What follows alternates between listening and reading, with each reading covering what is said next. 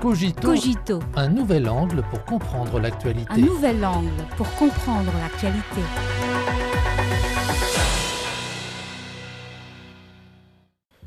Bienvenue à Cogito. L'économie chinoise croît plus rapidement que celle du monde entier et sa contribution à la croissance économique mondiale devrait atteindre 36% en 2023, a révélé Borge Brand, président du Forum économique mondial, au cours d'une interview donnée en marge du Forum d'été de Davos, tenu du 27 au 29 juin à Tianjin, en Chine.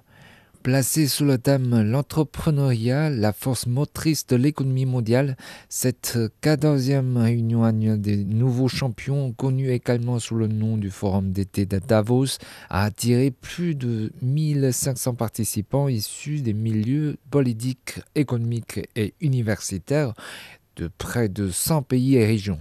Le forum se concentre notamment sur la revitalisation de la croissance, ce qui est très pertinent et reflète le désir profond des gens. Pour croître, il faut des forces motrices. D'où viendront ces forces motrices? La Chine est la deuxième économie mondiale et occupe la première place mondiale en termes de volume global du commerce des marchandises pendant six années consécutives. Au cours de la dernière décennie, l'économie chinoise a progressé à un rythme annuel moyen de 6,2%, contribuant en moyenne à plus de 30% à la croissance économique mondiale et devenant le principal moteur de la croissance économique mondiale. Elle est naturellement au cœur des discussions. Selon plusieurs participants assis Aziz, la croissance économique de la Chine bénéficie d'une forte dynamique endogène. Alex Zavolokov, un entrepreneur canadien, a déclaré que le niveau efficace du gouvernance et les mesures politiques ciblées de la Chine permettraient de soutenir la croissance dans tous les secteurs. Les participants se sont également montrés optimistes à l'écart du marché de consommation chinois, de sa capacité à stabiliser la croissance et à prévenir l'inflation, ainsi que de son niveau d'innovation. Le premier jour du forum, le rapport L'hydrogène vert en Chine, une feuille de route pour le développement, a été publié. Cette étude énumère 35 initiatives lancées par la Chine pour atteindre le pic de carbone d'ici à 2030, ce qui permettra de franchir une nouvelle étape dans la transition vers le zéro carbone. La Chine s'est hissée à la 11e place dans le classement de l'indice mondial de l'innovation en 2022, ce qui la place en tête des économies à revenus intermédiaires.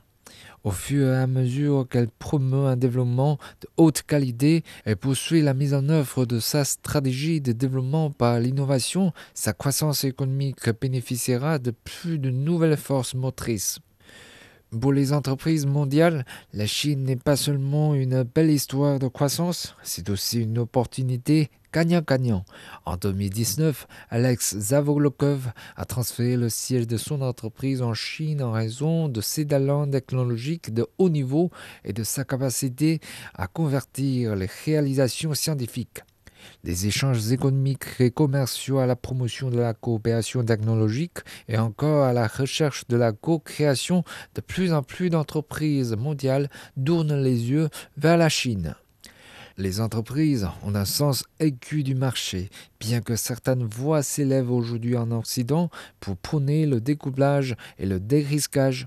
Les déclarations faites par les représentants des entreprises lors du forum montrent que cela équivaudrait à une décoopération ou une désopportunisation, ce qui va à l'encontre des lois de l'économie et donc inacceptable.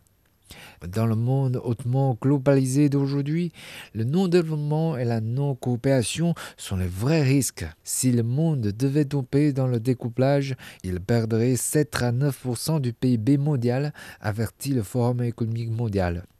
Aujourd'hui, la Chine travaille à l'élargissement de l'ouverture sur l'extérieur afin de partager le cadeau avec le reste du monde. Au fur et à mesure qu'elle assouplit davantage l'accès du marché dans des domaines tels que les services modernes, élargit l'ouverture institutionnelle et renforce la protection des droits de propriété intellectuelle, les entreprises de toutes sortes bénéficieront d'un plus grand soutien pour leur développement. Alex Zavolokov reconnaît par ailleurs que la Chine fait toujours ce qui est bon pour tous. Pour les entreprises mondiales, le 14e forum d'été de Davos n'est pas seulement un voyage de confiance, mais aussi un voyage de consensus et d'action. Au fur et à mesure que la Chine promeut sa modernisation, le monde partagera de plus en plus d'opportunités de coopération. Comme l'a dit Borges Brand, l'histoire continue.